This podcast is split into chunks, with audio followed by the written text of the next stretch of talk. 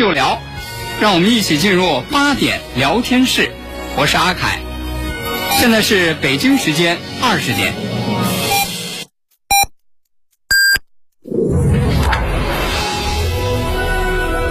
您现在收听的是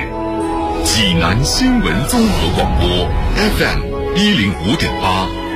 济南的声音。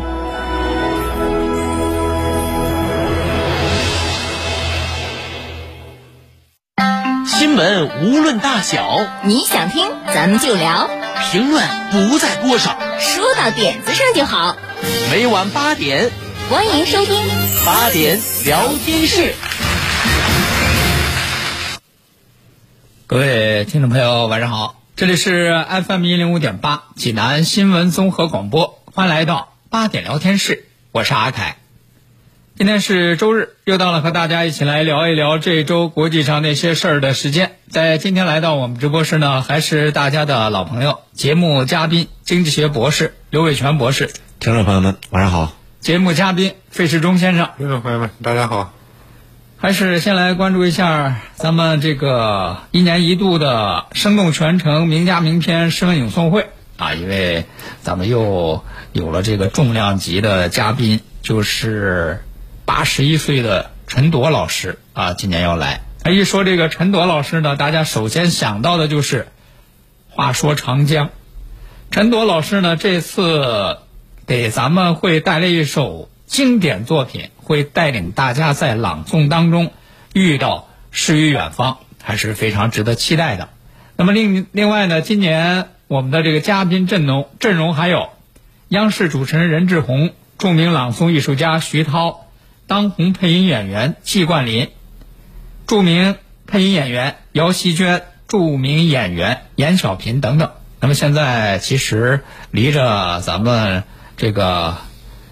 诗文咏诵会这个时间越来越近啊，其实这个票啊已经剩了非常少非常少了。所以说呢，大家想要抓住这个最后的购票时机，可以在微信小程序上搜索“山东省会大剧院”。点击“生动全程名家名篇诗文咏诵会”就可以购票。那另外呢，也可以拨打咨询电话五五七零七三三三。好，那接下来咱们再来说一说，就这周啊，这个国际上的那些事儿啊，其实不光我们这个诗文咏诵会越来越近了啊，美国大选要出结果也越来越近了。你看。今天咱们北京时间是十月二号，嗯，然后美国呢比咱华盛顿那边要晚十三个小时，然后他们呢是当地时间十一月三号，这就要开始进行投票了。要是按照一般的这个程序来说呢，这个白天开始投票，然后等到这一天投票完了之后，就会要进行这个计票，一般都是等到那个。后半夜，嗯，就就会有一个这个计票的结果，大体的结果，基本上结果就出来了。对，然后呢，谁会是这个下任的这个美国总统？嗯，这个谜底就揭开了。其实越是到这个时候，就是越越是那个各种各样的这个什么分析呀，啊，各种各样的那个什么那个。紧张刺激啊，就都来了啊！我觉得这到这种时候，什么分析什么什么也不用管他了，就等投票吧，就就看那个那个骰子谁能谁赢了就。其实说实话，就这个时候，对于这个两位候选人来说，就该做都已经做了啊啊，就静待这个最后的这个结果了。嗯。但是你看，今天我看这个 CNA 啊。有一个有关这个美国竞选的，他做一个那个电视专题，嗯，他那个电视专题的名字就叫做《美国的选择二零二零》。哎，确实，你看这次这个美国的这个大选呢，它不仅仅是说，哎，是这个总统是选择共和党还是民主党？对于美国的这个未来发展来讲，其实应该也是就是不同发展道路啊，或者是这个不同发展结果的这样一个选择哈。但是我觉得就是。其实不光是这个美国的选择呀，因为这个美国，你比如说，就这次到底是特朗普还是拜登，嗯，是共和党还是民主党能够主导未来这个美国的发展？它不仅对美国啊，比如说对它的这个经济啊，对它的这个金融啊，对它这个整个这个国家的发展会带来不同的影响。其实作为美国的这个变化，给整个这个世界的这个经济金融对也会带来一些非常大的影响啊。所以说，今天我觉得咱们两位嘉宾呢，不妨咱们一起来分析分析，来来说一说，就是在在你们各自的这个心目当中，就是两位候选人不同的这个候选人代表不同的党派，他们有不同的这个执政的理念。那么，比如说，如果特朗普当选，那对于美国的这个国内，它的经济啊，它的金融会有些什么样的影响？这个特朗普，这个拜登如果当选，那么对于这个美国的这个经济发展和这个资本市场又会是怎样的一个状态啊？嗯我觉得这个地方嗯澄清，大家帮我帮大家澄清一个概念。实际上，大家都觉得美国总统大选就选这个总统，嗯，实际上同这个大选同步进行的还有选众议员、参议员。就是国会的选举。实际上，这个选这个，嗯，因为这个美国那个那个参议院、那个参议院、众议员和参众议院和参议院都是那个众议院是好像四百五十多、四百五十二还是四百多万，是两年选一次，就是他全换。然后众议那个参议员呢是呃任期六年，每两年换三分之一。对，这个选举在这个选举同时的进行的过程当中，还有州长的选举。那个州长选举也不一定是什么时候，反正正好可能是今年可能是有十三个州换州长。实际上，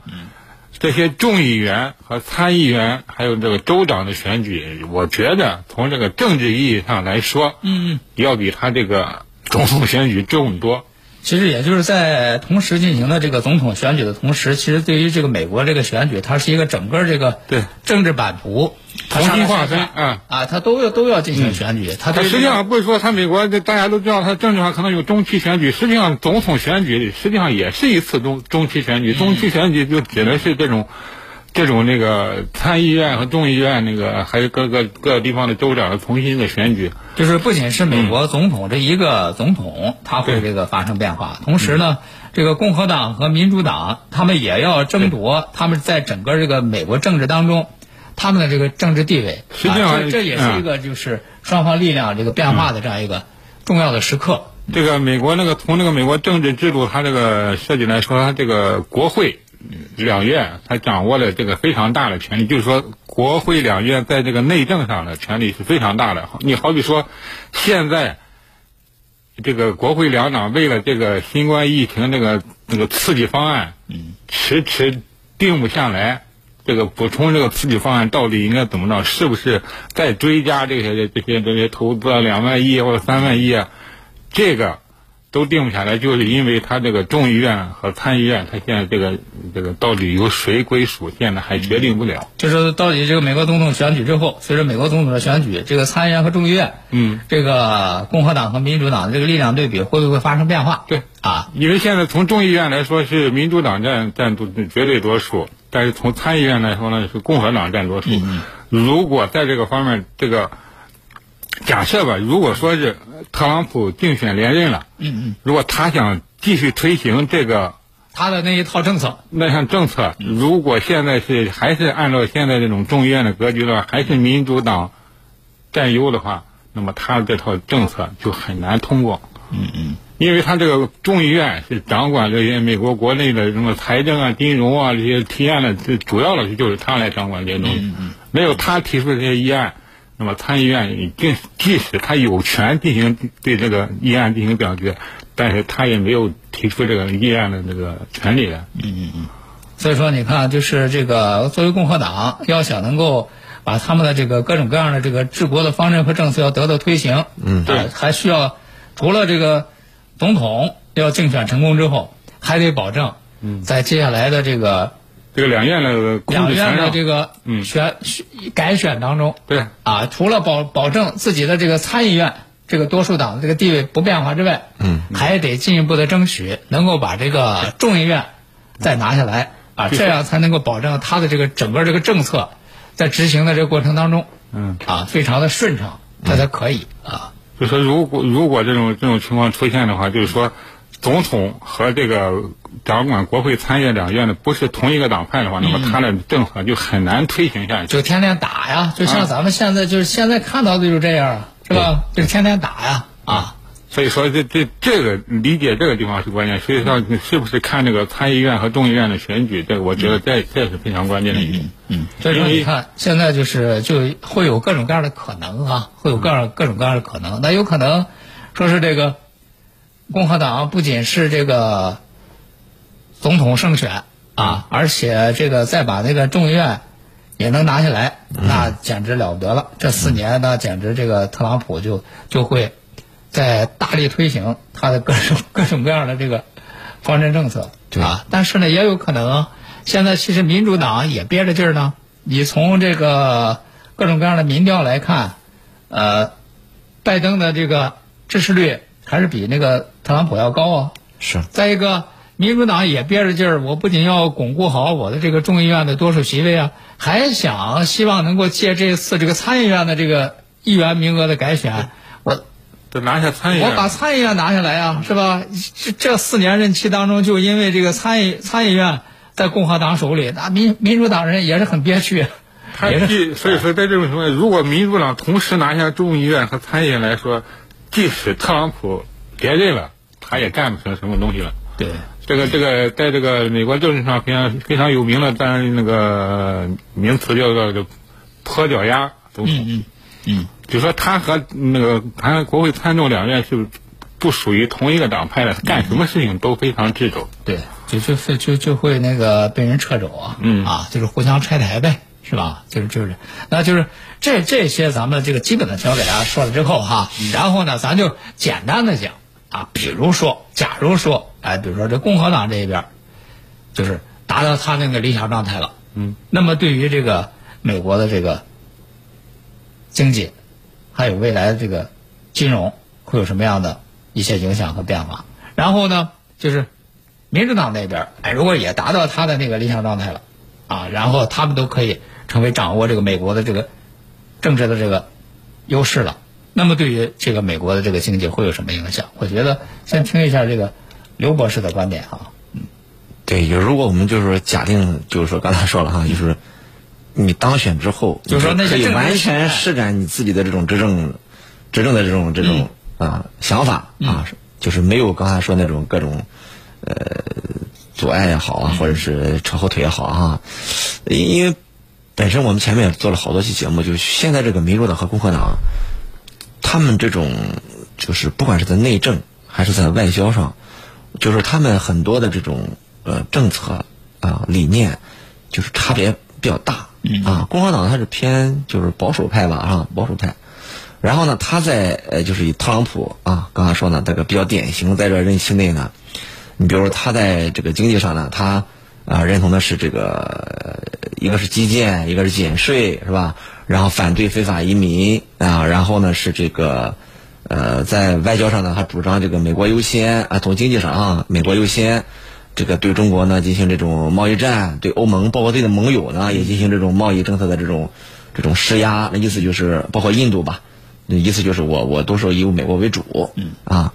那如果从那个民主党来看的话呢，就是刚才讲了，那基建上可能是一样的，为什么都要都要进行经济刺激嘛？也就是财政这种这种刺激的话，可能都一样。但是呢，呃，特朗普呢是矛盾的，他又要减税，嗯，他又要进行这种刚才基建计划的这种经济刺激，因为他需要财政收需要钱嘛，对，他又减税，嗯，所以他有点自我矛盾，嗯，所以说他现在估计美国的这种。政府的财政赤字也是越来越大，嗯，而那个民主党呢，他还是也是要搞，比如搞基建，搞这种财政刺激，但是他要，他要他要加税，所以加税是呢对富人，嗯嗯，对企业，啊，他不是对穷人加税啊，然后实际上他想类似于搞一个就是财政的这种啊二次分配吧，一个是减少贫富差距，再一个呢就是拉动拉动经济的这种刺激，就是把这个富人的钱拿过来用在这个国家的这个投资建设上，同时呢，他要对他要减少这种贫富的差距，对啊，这是这是就是拜登，所以说包括那个那个桑桑德斯是吧？比他更激进，就是搞那种所谓的民主社会主义了啊。然后再一个，刚才说从这个呃这个对移民上，他不是这样，他是他是要他其实吸引的是他高低都吸引，高的呢还是吸引那种你像加加州。硅谷这种啊高技术的、高教育背景的人才，然后刺激美国这种新进的发展。同时，刚刚说他也会，我我觉得民主党也可能会睁一只眼闭一只眼吧，对这种低端的移民的这种介入，其实也是补充美国所需的一些低层的这种劳动力，他也是需要的啊。对，这是我就是民主党的想法。再一个呢，就是他这个就是所谓的这个包容多元化，包括在对盟友上，他也是虽然也是美国优先吧，但是他会考虑一种一种策略。那意思我团结拉一派人打一派人，嗯那对中国也是一样，有的时候拉，有的时候打，有时候就是我们上上一次节目说，他是比较迂回的，他比较委婉的，他虽然还是美国优先，就是比较阴险。他比较阴险，对对对，他比较含蓄，但特朗普是简单粗暴型的，你知道吗？特朗普是什么都在脸上。对，所以说 这就是说，他形成了一种民主党和共和党。我刚才说，他实际上呃，就是在除了刚才说拉动，你比如说在这种、嗯这个国内基建上可能相同一点，在其他很多方面，有的时候真是一种对立。这种对立呢，就造成了我们也之前也说过哈，这种支持他的人，也就是粉丝的一种社会的一种呃撕裂，啊，一种对抗，党派和党派的对抗。呃，之前的时候我们会讲，哎，我我可能上台之后，你像民主党的建制派吧，他可能会慢慢的消除就是奥巴马之前的一些所谓政治遗产。特朗普上来就直接就是就是退全部推退翻，对这这反对反对反对。那你说如果拜登上台之后，他对于特朗普之前做的这些，那我觉得肯定也是也是一边倒的要要。比如我重新跟伊朗谈判啊，谈判那个呃伊核协议啊、石油啊什么，肯定也是要推翻他。因为你看他们那个竞选方针里边，这里边就就有很多那个对对着干的事儿了啊。啊就是之前的时候，我们老觉得民主党、共和党，我们美式民主吧，说换汤不换药，什么意思呢？就是他们其实很多东西是主张是相同的，嗯。有不同，但是主体是相同的。而现在呢，就是民主党和共和党呢，就除了就是美国利益优先之外，在很多的这种目标上一致吧，就是做法上现在差别太大。就是怎么实现美国利益？对对对。这个目标是是这个目标是一致的。是一致，但是怎么实现美国利益，他们就是有点越越拉越大，哎，就是对立的比较多，我认为是这样。有不同的方法，都觉得自己那套那个管用。是的，啊。现在关键就看老百姓，老百姓觉得，哎，他们认为谁的方式对于这个美国来讲，对于老百姓来说，所以我刚才说你开始节目谈了一句话，就说是二零二零是吧？美国的那个什么选选择择，就像上一期做那个是那个那个那个世界大学投票一样，那个知道吗？那个封面投票，投票是选择美国未来的一种真是一种政策的走向。当然，老百姓也不知道选了之后他的执政理念能不能完全实施。嗯嗯其实他不考虑能不能实施，只是说我现在选的这个人代表了也是他的理想或者一个目标。嗯，我认为是现在对美国人来说也是真是也比较艰难，他们也非常期待知道这个结果，就是到底最后是一个什么状态。那你觉得，就是从你个人的角度来说，你觉得特朗普和拜登他们会给美国经济带来什么呢？就是现在我认为最大的一个问题就是不确定性，嗯。就是现在很难说到底是谁就是非常明显的就能胜出。嗯，包括之前我们也做了很多期节目，包括特朗普也呃，比如说质疑过。嗯嗯，就是说你现在邮寄选择非常多啊。嗯嗯。刚才他开始说这个十一月三号，那意思就是能统计出来了。嗯。实际上不是，那是一个截止日。嗯。对吧？那是投票的截止日。你邮过来的，他可能还没到，他可能还得等七天、八天、十天，最后那个机票最后出来之后都有宽限日了。对，最后特朗普还有可能不承认，说你这个票有问题，也就是说这这个风险是是存在的，这种可能是存在的。嗯，所以这种不确定性呢，我说有可能会造成刚才说这种社会的风险啊，嗯呃，刚才说经济的风险啊，嗯，刚才股市就更不用说了，股市你你这个这个周五是吧？周五已经跌了啊，。就是这个周单周来看，应该是从三月份到现在，应该是跌幅最大的一个周。呃，十月份应该也是从三月份到现在跌幅最大的一个一个月。当然，就是除了说，因为说美国这个新冠肺炎疫情，欧洲新冠肺炎疫情对对对。啊突然这个严重之外，其实就是日益临近，不确定性不确定性。啊这个不确确定性。这样是确定对金融市场最不喜欢的就是不确定性，是的。什么事儿我都想不到会发生什么事情。对我我认为我想到了它会发生什么事。你比如说我们刚才说的，拜登上台之后，嗯你那个加税啊，嗯肯定对股市是不利的。对对，你特朗普上台之后呢，呃，不是拜登上台之后，特朗普不承不承认，嗯，他又去呃不承认选票，又到了最高法院了，大法官了，甚至是他又说了很多话，这都是带来的不确定性。再一个，刚才说就是，即使特朗普上台了，那么好了，那么后面的问题，他这种刚才说这种。这种自相矛盾的这种做法，一直我们叫什么饮饮鸩止渴的做法也好，干嘛也好，它能给经济能带来中长期的利好吗？对短期可能确实是，特朗普当选了，股市可能又振奋了。那那未来四年呢？嗯嗯，这这这个确实真是不好说。对，嗯，所以就现在就面临各种各样的不确定性。那么同时，我觉得就是在各种各样的不确定性当中，刚才刘博士也谈到一个事儿啊，就是说，呃，按理说按这个以往的这个惯例来说，是基本上就是每年就是每次选举到了那个后半夜，基本上大家差不多统计统计选票啊，然后这个大的结果就就会出来了，因为因为你就是基本上那些票就是谁占优势，就是剩下还多少，对对对对对，是吧？有的时候就不用统计完就完它可以了。估算出来。你像原来那个加州那个啊，你百分之七十多已经是那个呃当时希拉里的了，后边也根本统计不用统计，对。他百分之七十他是他是他是在每一个州那个赢，他那个那个统计票是对。那个规则是赢家通吃，对，你我就赢了你你这个州的选举人票了。赢了，那么所有的这这个州的选举就都归这个都归你了，对对对哎，都这就这么算。但，是呢其，实不是直接选总统，对，但是今年确实是有不确定性。嗯啊，今年的这这不确定性呢，有有有几个，刚才刘博士也说了，说第一个邮寄选票，嗯，挺多，对因为今年这个疫情嘛，是是吧？这个邮寄选票比呃正常的年份要多。他现在好像统计我看不是说是将近有好像将近有七千万人就选择邮寄选票，嗯，他并并且有开始已经投票了，并且对他邮寄选票的话呢，他那个各个州的规定不一样，你呃只要是在这个十一月三号，有的规定是在十一月三号这一天那个按那个邮戳，寄出就行，啊有的是说这天你得到，有的是说这天寄出寄出，对对对，嗯。但是有的可能还给你宽限几天。啊，你可以再晚几天寄出。那么可能有的他那他那个邮邮邮递选票呢，在那个那个路上还不知道走多少天，对对对对对，这个都都没法确定，是的，并且他在最后他这个邮寄选票，他呢到了这个这个那个嗯计票的地方，嗯，是不是他合计这个邮寄选票的这个真实性，嗯，选举人的这个这个个人身份信息，嗯，这都需要。他比那个现场投票要复杂。对，就是关键是以前呢，像这样的这个邮寄选票相对比较少，是。啊，它其实不足以对那个大局产生影响。但如果说今年说就几千万、几千万这样的选票，那也可能这个这个影响力就会造成那种哎，现有的这个选票，那个没法儿，尤其是在一些那个摇摆州。对。就大家那个共和党不相上下。势均力敌，对对对。这这些州呢，然后再加上他的那个邮寄选票又多，嗯，呃，现有的呢又不足以形成绝对优势，是的，那这可可能可能那些摇摆州可能可能几万选票就能决定你的命运，对啊，对。所以说这往后这个这个这个，这哎，就就可能当天出不来结果，对，当天出不来结果，哎呦，这再往后一拖，又你你你结合美国现在这个社社现在这个社会的这个状况，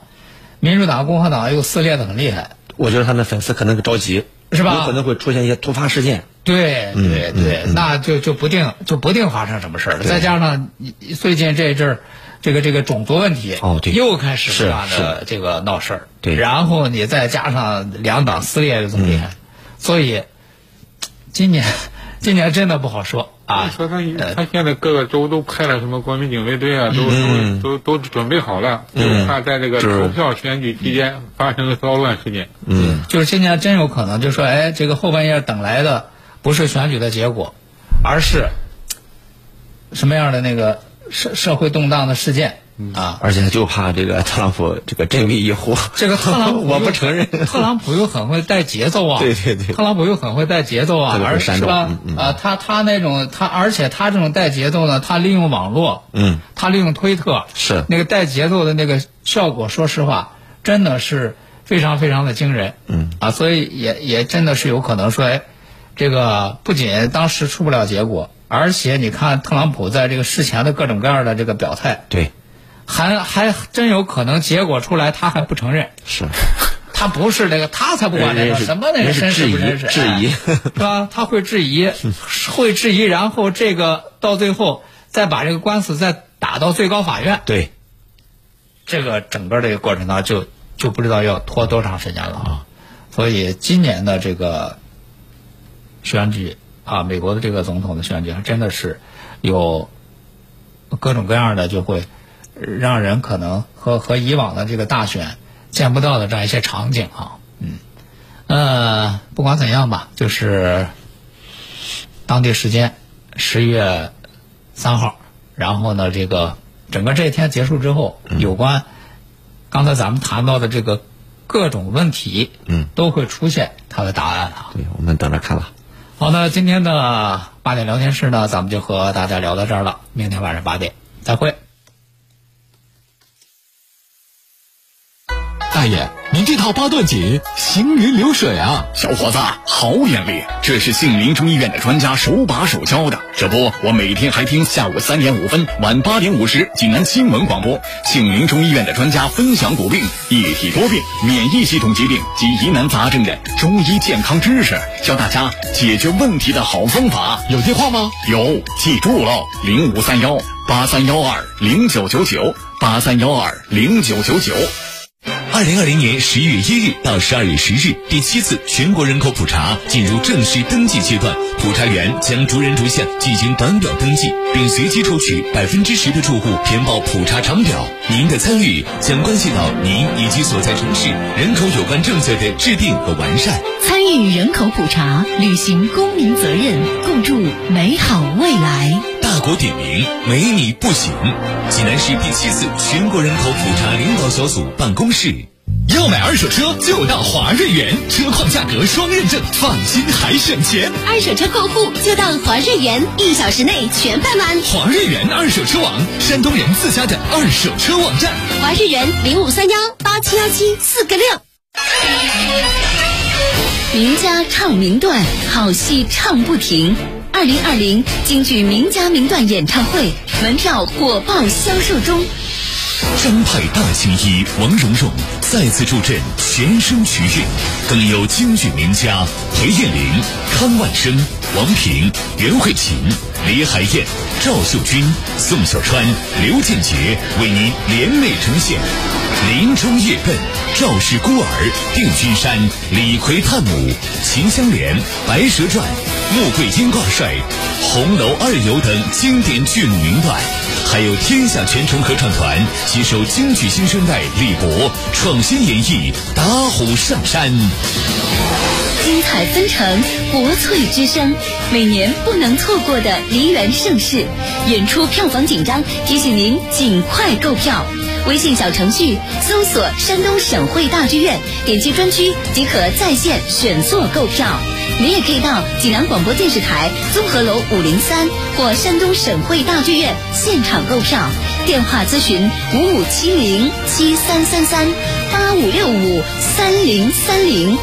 本次全声曲韵京剧名家名段演唱会，由立夏豪宅低密小高层金地华筑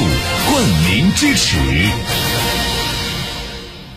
倡导本源文化，寻找健康密码，慢病久病多虚损，培补本源获健康。济南新闻频率每天下午两点三十分，由中医药经典高峰进行的皇氏复方滋补力膏独家赞助，张教授客座直播的全程总动员栏目，将与大家追溯疾病本源，解析高方养生治病密码。栏目热线零五三幺五九六幺三三八八五九六幺三三八八。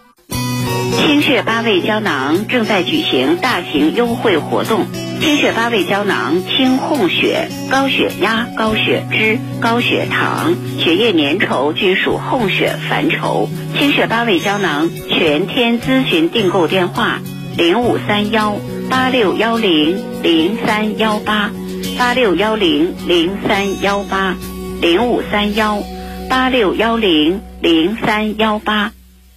万科北辰之光，济南万科首个综合住区，天桥新全配套，建面约一百零一至一百四十五平米低密装修社区。十月三十一日，营销中心盛大开放，八六幺七幺幺幺幺。中国移动全千兆来啦！畅享五 G 网络，加宽全面提速，WiFi 全屋智能专为服务，随叫随到，更有海量千兆应用，全家升五 G，智享全千兆。中国移动。大爷，你这套八段锦行云流水啊！小伙子，好眼力！这是杏林中医院的专家手把手教的。这不，我每天还听下午三点五分、晚八点五十济南新闻广播，杏林中医院的专家分享骨病、一体多病、免疫系统疾病及疑难杂症的中医健康知识，教大家解决问题的好方法。有电话吗？有，记住了，零五三幺八三幺二零九九九八三幺二零九九九。三十九桩大案要案，六十八个犯罪现场，一百零七种侦查手段，六百一十四位涉案人。